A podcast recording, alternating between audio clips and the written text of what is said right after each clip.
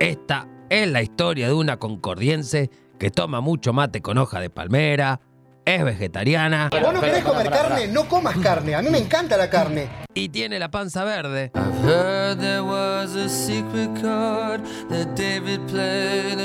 Si estuviéramos en Kentucky, sería Moon of the Valley. Pero, pero, pero, como estamos en TDF, se llama Luna del Valle.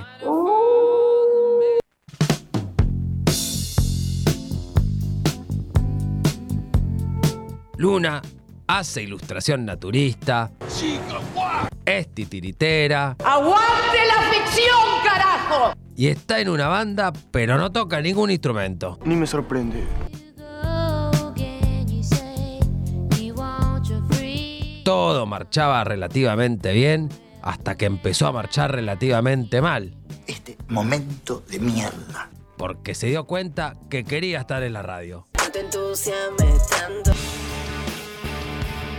Dicho esto, pegale una me gusteada, compartirnos en Facebook, hacerle un RT, fíjate en Instagram que estamos en Instagram y buscanos en Twitch que estamos en Twitch y sobre todo, hacerle caso a lo que dice mi vieja, Marta. Escuchate esta columna que es buenísima y seguía No te entusiasmes tanto en redes sociales. Punto. Besitos, besitos, chao, chao. Postdata, Luna dijo que si no nombra a su chihuahua, se pudre. Floyd.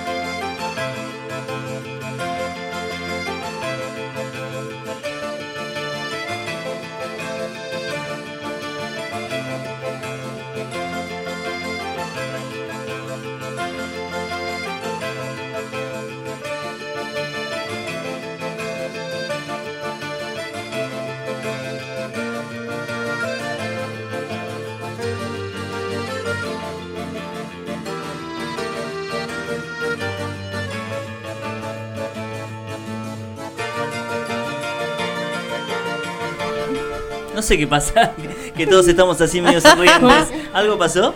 Eh, Eh, no, es el día de hoy, me parece, que hay Ah. una, atmósfera media rara ahí. ¿Ustedes no ¿Qué- lo sintieron?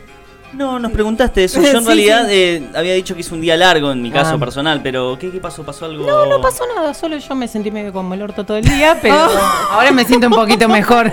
Menos mal. Un menos mal. mercurio retrógrado. Ahí va, eso es, Capaz, seguro, capaz. seguro. Pero te alegra venir acá, me imagino. Sí, obvio, Ah, obvio, ¿no me ven? Y más con invitada ¿Me de ven? lujo. sí. Ay, sí, sí, sí, no me puedo, la verdad que estoy contentísima, contentísima. Bueno, ¿qué nos has traído? Porque, bueno, siempre traes eh, invitadas, invitades, eh, y bueno, eh, obviamente la, la presentación es tuya, Luna. Bueno, hoy les voy a presentar a Estela Maris Vera, que es una artista zarpada que vive en la isla, que además es mi amiga Muy bien. y la adoro y es un ejemplo, es una maestra para mí.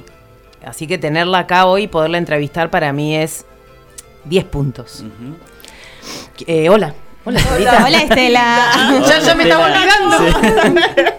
¿Cómo estás? Muy bien, muy Bueno. contenta, sí, para mí es una re amiga y me encantó la propuesta. Eh, ¿Algún dato que nos quieras contar de Luna? Sea alguna No, no, intimidad. no, vengo amenazada. No. ¿Qué podés decir? Ya con eso ya, ya salió algo. amenazada. Era re turbio al final de venir al, al programa de radio. bueno, eh, Estelita, eh, bienvenida. Me Gracias. encanta que, que estés acá. Eh, primero que nada, quiero agradecer a dos personas antes de que me olvide. Una es mi amigo El Finito. Finito, gracias por presentarme a Estelita. Muy bien. Eh, yo a Estelita la conocí a través de la Asociación Raíces del Fuego, eh, para, los que la, para los que la conocen. es una persona, ¿no? Finito. Finito es Bien. una persona, sí, Bien, sí, ok. sí, un gran amigo. Y también quiero agradecer a Majo Pasos, que mm, me ayudó mucho con la temática que quiero tocar hoy, que quiero charlar con, con Estelita, eh, para abordar el tema con el mayor respeto posible y desde, y desde- no, alejándome un poco de mi ignorancia, digamos, ¿no? Ujú. Porque la temática de hoy que yo quiero charlar con Estelita es sobre discapacidad y arte. Es hermoso. es todo un desafío. El arte de por sí es un desafío y me parece muy interesante el de poder llevar un poquito de lo que es la temática de la discapacidad en cualquier tipo de arte, sea visual o de cualquier tipo. ¿Cómo, cómo atraviesa el arte? eh, bueno, primero contarle a los oyentes de qué se trata esto que es tu discapacidad. Si querés contarle un poco a los oyentes de qué viene, cómo... Mi discapacidad es motriz. Eh, tengo artritis reumatoidea. Por lo general no digo tengo porque no lo busqué, no lo quiero.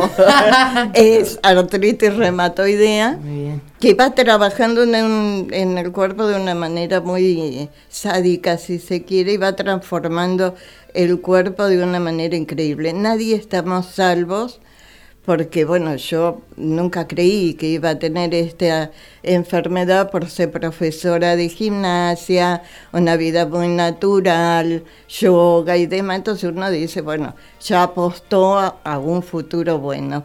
Pero esto, cuando salta, saltó.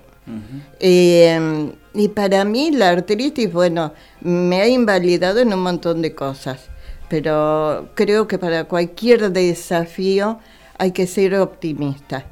Y lo principal es tocar la discapacidad sin la parte de lástima, sino ver cómo uno puede conocer, es un tema más, es un desafío que nos toca a algunos pasar, bueno, ha transformado mis manos, eh, ha transformado mi cuerpo, pero mi cabeza es como que me la ha elevado. Y para mí meterme en, en un bastidor es como que eh, se puede todo, cosa que en la vida tradicional, común, no todo se puede con un cuerpo con artritis. Bueno, ahora encima, hace cuatro años que me operaron de la columna, y le chinguearon. ¿Viste? Algo falló, ¿viste? Y hace cuatro años que estoy con internación domiciliaria y con la espalda abierta. Todavía no ha cerrado. O sea, estoy vendada con todo eso. Entonces se van agregando distintas cosas. Y para terminar esta catarsis, así como para redondear, hace menos de un mes que me operaron de cáncer en la boca. Hoy es la primera vez que me pinto, como que me dio permiso. El médico me dijo, bueno, píntate y probá. Eh, ¿Por qué hago esta- estas aclaraciones? Porque no hay enemigo, no hay enfermedad que pueda, cuando uno ama la vida, cuando valora el instante y valora, no sé, respirarlas, la magia que es despertar cada día. Entonces, por eso hago este redondeo. Siempre, siempre con las palabras justas y la verdad que es maravilloso, Estelita. Eh, ob- observarte y verte cómo, a pesar de las dificultades, te das maña para todo y eso la verdad que para mí es una inspiración increíble.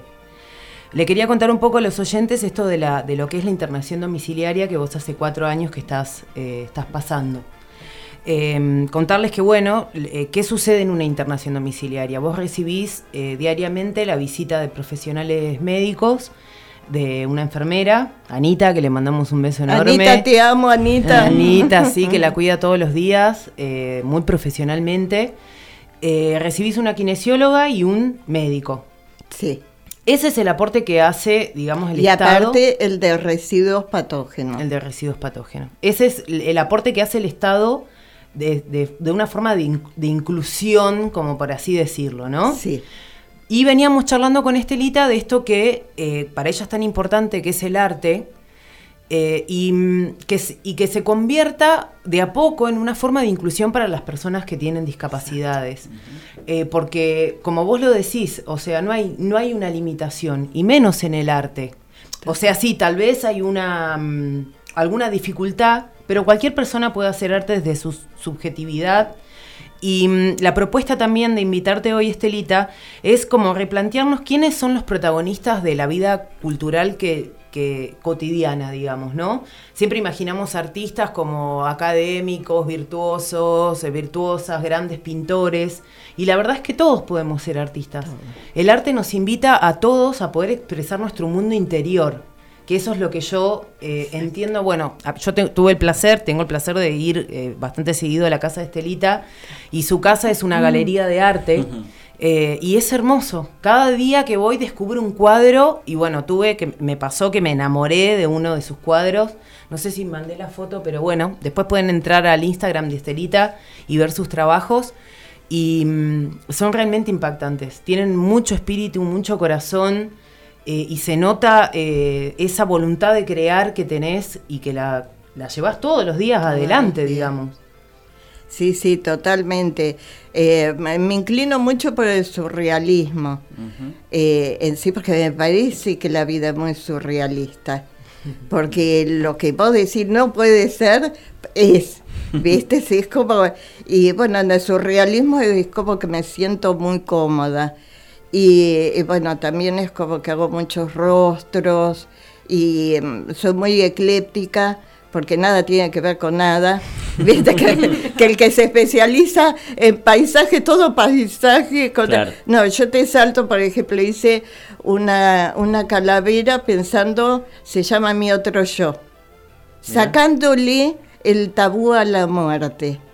Entonces lo hice así sonriente, una calavera, todos los bichos y demás, pero alegre, porque creo que hay que empezar a sacar esos velos que a veces es como que no- nos da una carga peor, ¿no?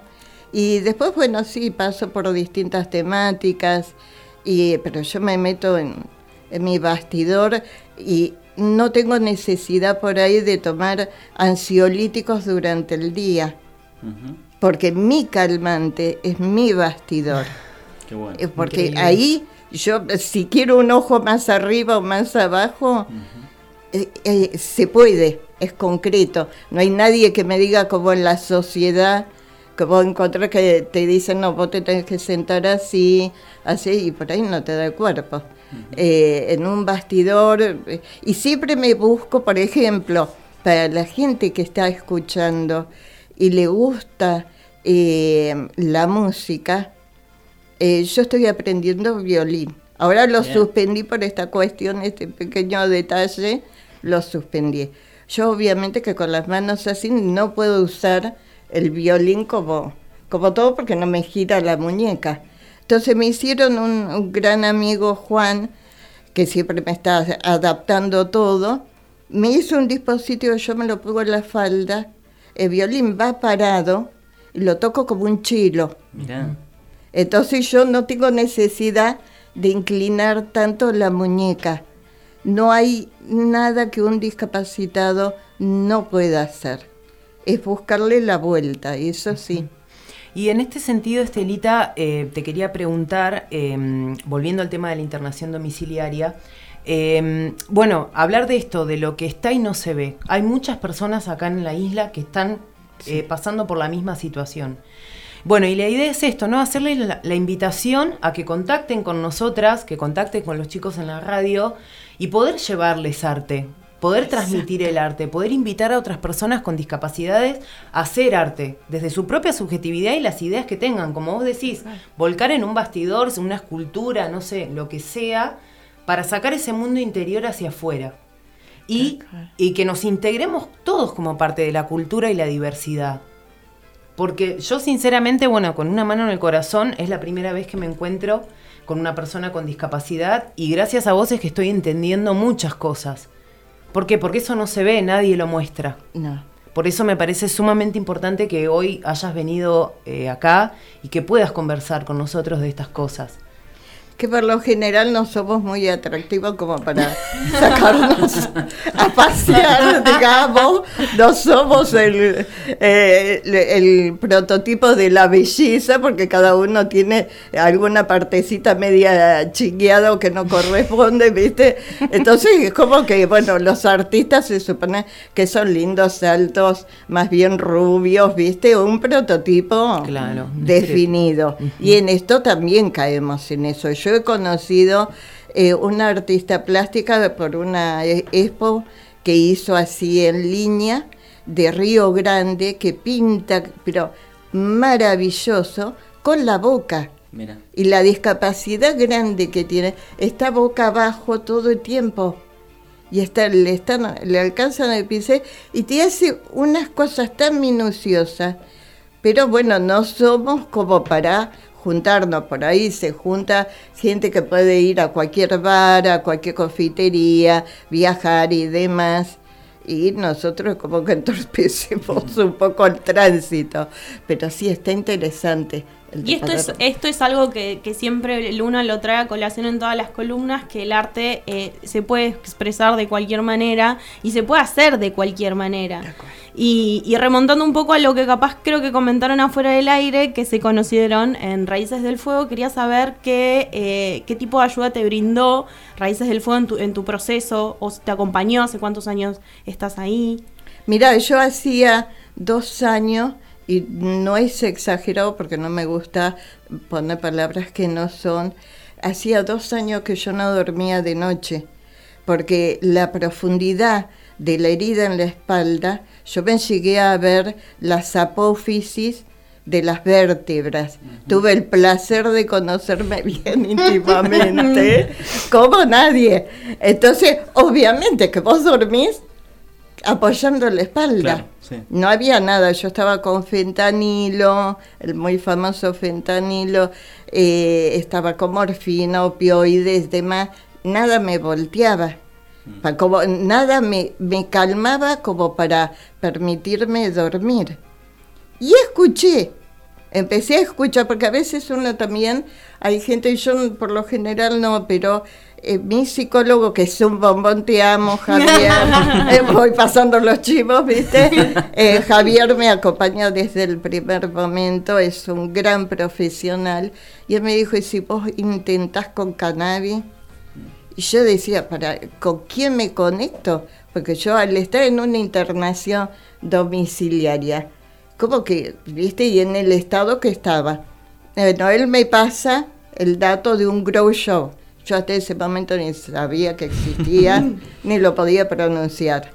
Me fui con Juan, éramos Doña Rosa y Don Pepe, diciendo, algo me tiraron, ¿viste? Eh, Claro, los chicos se apiadaron de, del que está ahí cerca, eh, por acá por Juan, y se apiadaron de semejante, viste, dúo. Y dije, bueno, te damos este número de teléfono que quizá yo creo que esta persona te va a poder ayudar. Que fue el número de teléfono de Finito, de Vamos, Leo. Finito. Grande Bien. Finito. Bien. Y bueno, y yo lo llamé, él apareció, él no estaba bien de salud. Yo cuando lo vi dije, miércoles, él está peor que yo en este momento, ¿viste? Pero dije, bueno, y enseguida activamos, me hice un indoor, empecé a interiorizarme. Viste, al principio, las primeras veces que daba una seca o algo, quedaba planchadísima. Para mí fue ponerme al día. Sí, lo jodido era que después me daba hambre. Claro. Cosa que estaba con 30 kilos y me vino al pelo. Ahora llegué a 46. Es todo un avance.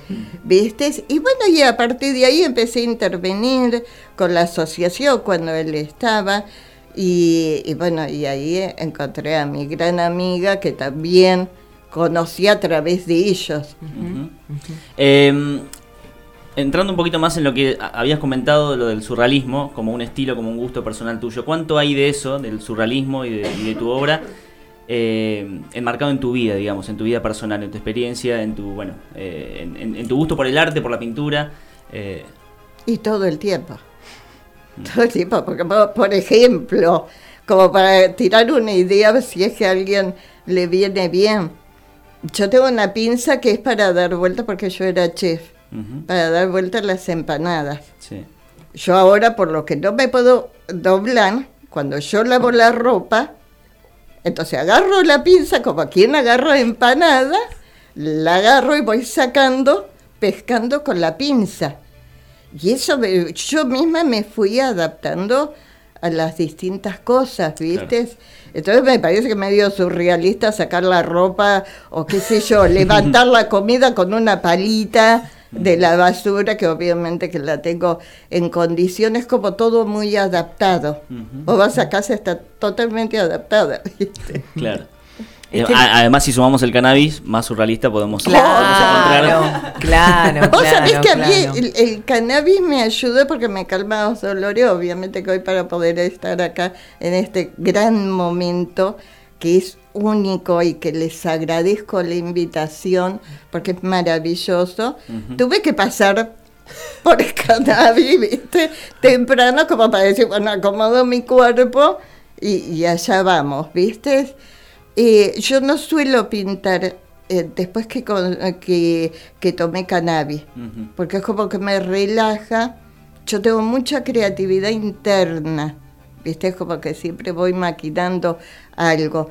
Hay gente que sí que necesita, que, que eso es de cada uno. Claro. Pero yo en realidad lo utilizo como para calmar los dolores. Claro, bien, bien. Estelita, quería preguntarte, eh, y me dijeron que no haga eso, perdón, y, lo- y los, algún día aprenderé. Mañana te lo van a decir, no Sí, te me lo van a preocupes. decir. Eh, quería preguntarte, eh, ¿cómo es, eh, bueno, vos hablas de estas cosas de la cotidianidad eh, a través de, de tu discapacidad.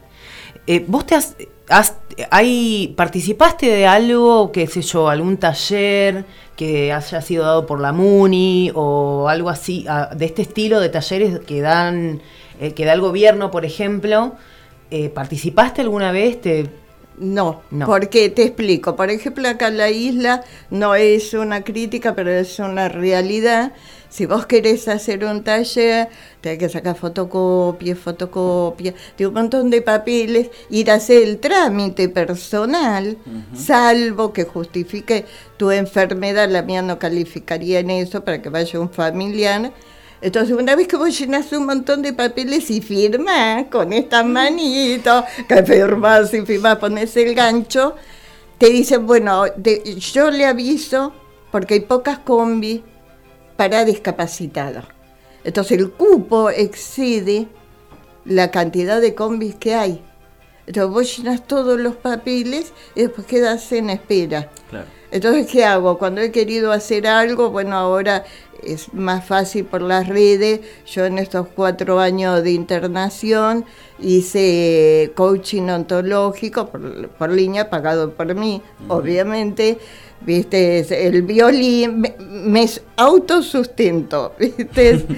Pero lo- eh, los servicios que prestan muy engorrosos para llegar. Incluso yo iba a natación a Andorra y en el CAT, hasta que vos llegás a subir a la combi que te va a llevar gratuito, ya se te venció el papel que dice que no tiene mi COSI. Entonces no podés llegar y tenés que esperar el médico. Entonces dije, no, me pago yo, RMI, me hago yo. En este sentido podemos decir que, que falta inclusión, Totalmente. que falta políticas de inclusión a través del, del municipio, de quien sea, y bueno, con esto llamar la atención, ¿no? También como abrir al debate, ¿a dónde estamos mirando los que tenemos los privilegios? Eh, yo me encuentro con, con un mundo totalmente nuevo gracias a vos, del que no había, no me había percatado nunca. Y me parece que a todos nos hace falta un poquito mirar eh, estas otras realidades, de lo, o sea, todo lo que, lo que está ahí de que, y que no se habla, que no lo vemos. Tal cual. Tal cual, incluso hay muchos negocios eh, que son muy conocidos, no los voy a chamuscar a- al aire, eh, que vende tela y que tiene un alto así, un escalón gigantesco que es imposible entrar. Que a mí me quedaría a mano porque puedo encargar algo, lo que sea, es imposible, hay muchos negocios que las entradas son dificultosas, son como selectivas. ¿viste? O restaurantes donde las sillas para una persona discapacitada mm, es imposible, con banquetas altas. O tomarte un colectivo. O tomarme colectivo, eso es otra cosa. A ver, cuando me dieron el carnet de discapacidad, yo podía subir al colectivo gratis, porque te cubre todo lo que es terrestre. Pero el escalón era tan alto que es como que te inviten a una fiesta que jamás vas a entrar. ¿Viste? Te dice, sí, vos podías, qué sé yo, ahora no, pero en su momento yo podía irme a otras provincias eh, sin pagar nada. Pero yo de acá a Buenos Aires o a Córdoba, donde tengo mis hermanas, en micro, y llegar al lugar y gestionar ahí la vuelta, porque no te dan la ida y vuelta. Entonces no es, es como, como que, que no está en barco, no, si yo quiero subir al crucero, salvo que vaya nado, ¿viste? Lo tengo que pagar como todo. Claro. ¿Viste? Es el trencito, en- hace unos años atrás, me preguntaba, ¿hacemos descuento por residente o por discapacidad? ¿Cuál elige? ¿cuál es más el descuento? Son iguales, entonces ¿para qué me preguntan? Sí, encima, Claro. No sé si ahora cambió, pero en el trencito, eh, que sí he subido, también, ¿viste? No, no, no te contemplan muchas cosas, porque es solo, digamos, para colectivos. Estela, eh, si tuvieses que enganchar a alguien que, que está iniciando en el arte en general, digamos, que quizás nos anima, que es... eh, que bueno, capaz que lo hace para uno, pero no lo muestra para otras personas. eh, bueno, ¿cómo, cómo, lo co- convencerías para, para mostrar, digamos, lo que hace? Que no piense lo que piensan los demás. Lo importante siempre es lo que uno siente, se escucha uno mismo al ser. Lo que uno dice, mi conciencia, ese ser que nos habla. Y si para vos, para esa persona, esa obra está terminada, no importa que le guste a uno o a otro, no le podemos gustar a todos. Y está bueno eso, porque algunos te van a tirar ideas o cosas o pareceres que sienten con, con las obras, que se largue, porque la vida, esta vida, en 3D es una. Después puede haber otra en quinta dimensión que sea, pero esta es única, que no espere, porque cada día es único, cada momento es irrepetible. Entonces que, que piense que la vida es lúdica. Vinimos a aprender y a jugar. Que porque somos adultos, no quiere decir que no podamos jugar. Tenemos todo el derecho, porque nos damos la autorización nosotros mismos, a, a poder jugar, ¿viste? Y, y no mirar en el que dirá. Yo jamás me, me fijo, ¿viste? No, qué sé yo, no sé, yo mi- mis cuadros están cuando a mí me parece. Porque siempre hay alguien que te dice, yo le pondría, Claro. o Sí, yo sí. le... ca-". Pero bueno, agarra tu lienzo. Ni hablar. ¿Viste? Muy bien, muy bien. Estelita, hay un cuadro que me gustaría, no sé si eh, lo mandé a la foto o no la mandé. eh, no hay foto, no. Bueno, es un No cuadro que pueden verlo en el, en el Instagram de Estelita. Si querés pasarlo ahora y ya con esto cerramos, así la gente puede, puede conocer el Instagram de Estela. Estela Maris Vera. No, ¿Cómo es Stelia, Stelia con S, Stelia Maris 5603. Ahí está. Muy ah, bien. después lo vamos a subir a las redes. Ahí pueden entrar, pueden ver los cuadros de Estelita. Tuvimos la ayuda de Diego, que nos ayudó. Ay, Moy, sí. lo tenemos en, Te en amo, Instagram, Diego. que nos hizo la fotografía hermosa que sacó de tus cuadros. y hay un cuadro que quería que cuentes así un poquito, que es el de los dos, eh, que son como dos personas sentadas y le salen unas, unas ramas. Unas salas. Unas alas. Eh, esa, esa obra se llama Renacer. Eh, es todo de piedra, es todo de roca. Donde están sentadas se ve de espalda eh, las dos personas abrazándose y cada una tiene alas que va- empiezan a salir los brotes verdes. Todo ahí una bruma y todo es muy, eh, muy áspero, muy rocoso. Pero está ahí esos brotes que van saliendo. Lo hice inspirada, Sí. eh, hice inspirada eh, en mi niñez con mi hermana, Ajá. que fue una niñez muy dura, muy cruel eh, para cualquier chico, donde parecía de que no había posibilidad de nada, como que no había futuro. Y, em, y yo creo que en, lo- en los peores momentos siempre puede haber un brote que sale. Y se lo puse en las alas porque lo que es, em, digamos, el, eh, biodecodificación y demás, toma como las raíces que uno sigue del árbol genealógico. Para mí, uno puede extender las alas y poder hacer su propia vida, limpiar el linaje uno mismo y no estar anclado a las raíces de los antepasados, que sí que hay que limpiar bastante, pero que uno mismo puede ser su futuro. Bueno, Bueno, te agradecemos, gracias. Estela. Sí. la verdad. Gracias, Estelita. Hermoso. Muchísimas Hermosas tus palabras. Y gracias, Luna, también. Gracias, chicos. Nos vemos hasta el miércoles que viene. Nos vemos. Hasta luego.